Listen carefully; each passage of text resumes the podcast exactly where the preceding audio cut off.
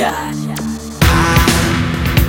had the time of my life, and I never felt this way before.